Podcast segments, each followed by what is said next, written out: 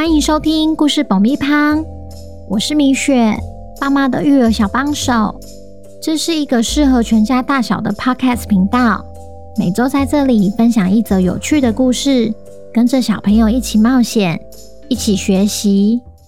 本周要讲什么故事呢？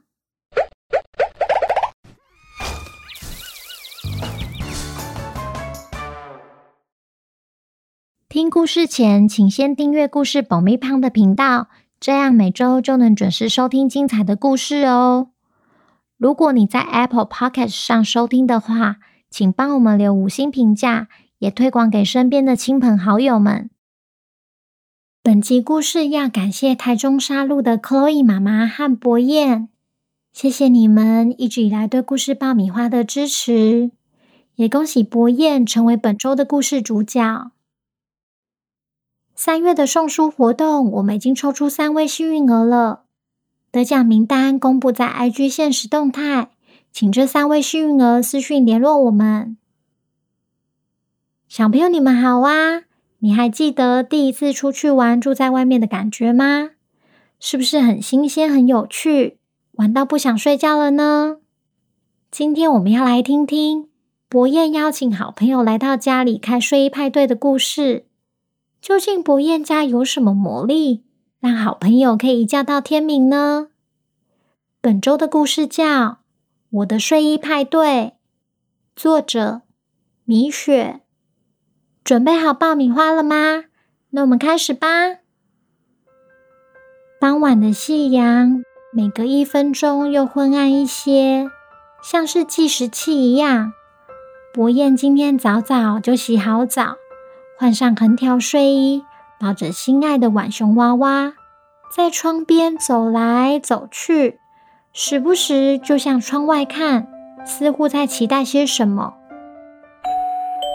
此时门铃声响起，啊，一定是小花跟皮皮来了！博彦抢先妈妈冲下楼迎接他们。Hello，博彦。这是要送给你们的水果礼盒。小花说：“博彦开心地收下小花的礼物，也没忘了妈妈的叮咛，手要洗干净后才能进房间玩。今天是博彦与好朋友期待已久的睡衣派对。换好睡衣后，小花皮皮跟着博彦来到他的房间。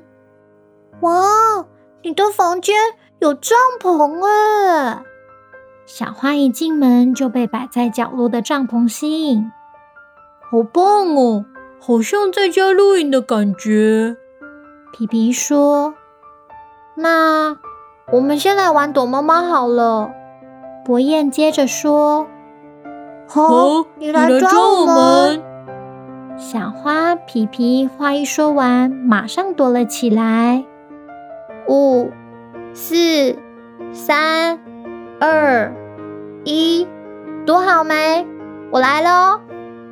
博彦一数完，就转过身找躲起来的小花皮皮。我看到皮皮了，你躲在窗帘后面。他一眼就看到窗帘下方露出了一双脚和毛茸茸的裤子。原来皮皮穿的是兔子睡衣。那小花躲在哪里呢？这时，角落的帐篷抖动了几下。我知道了，小花，你躲在帐篷里啦。博彦除了看到帐篷有动静，还听到微微的笑声。原来小花听到皮皮被抓了太得意，不小心笑了出来。三人轮流抓了一轮后，小朋友，点心准备好喽。赶快下来吃！妈妈站在门外大声说：“哇，有点心！”三人一听到楼下有点心，马上开门冲下楼。餐桌上摆了饼干和牛奶，都是他们爱吃的。慢慢吃，别呛到喽！妈妈在旁叮咛着。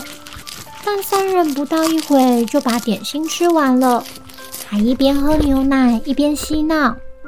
喝完后，看看对方，又笑了出来，因为每个人的嘴巴都有一圈牛奶的印记。满嘴都是饼干渣渣的三人，被妈妈赶去刷牙洗脸。等等，刷完牙就要准备睡觉了，知道吗？妈妈说：“我们今天睡在帐篷里面可以吗？拜托。”博彦接着问，用他水汪汪的大眼看着妈妈，直到妈妈点头同意。刷好牙后，三人躺在帐篷里。你们睡着了吗？博彦说：“还没有。”小花皮皮说：“你们不觉得上面的灯很像天空上的星星吗？”博彦指着帐篷里的小灯，比较像月亮吧。小花接着说：“灯小小的，是星星才对。”皮皮点点头。那你们准备要飞上星星了吗？博彦又问。哦，小花皮皮疑惑着看着博彦。博彦船长的太空船要起飞了。系好你的安全带喽！博彦拿起枕头当他的控制器。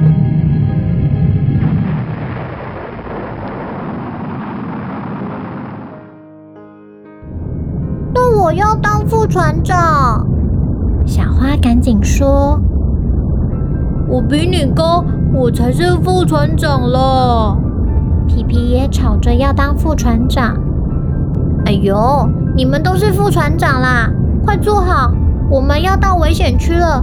那边那边，随时会有大石头出现，副船长要随时通报哦。博彦不忘交代两位副船长：右边出现大石头了，赶快闪开！快！小花下达了左转指令。这边这边这边也有一个大石头，哦哦。皮皮下达了右转指令。谢谢两位副船长，我们顺利躲开了危险的石头，接着要继续朝向星星前进了。博彦接着启动自动飞行模式，随着太空船外的声音越来越小，副船长们的呼吸声越来越沉，星星的光也越来越微弱。看来，博彦船长的飞上星星计划要等到下一次了。小朋友，你在睡前有没有曾经幻想自己是拯救世界的英雄，或童话故事里的主角呢？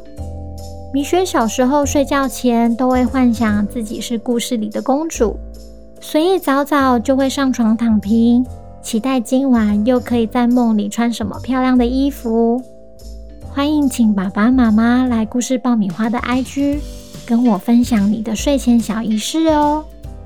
祝你今天有个好梦，那我们下次见，拜拜。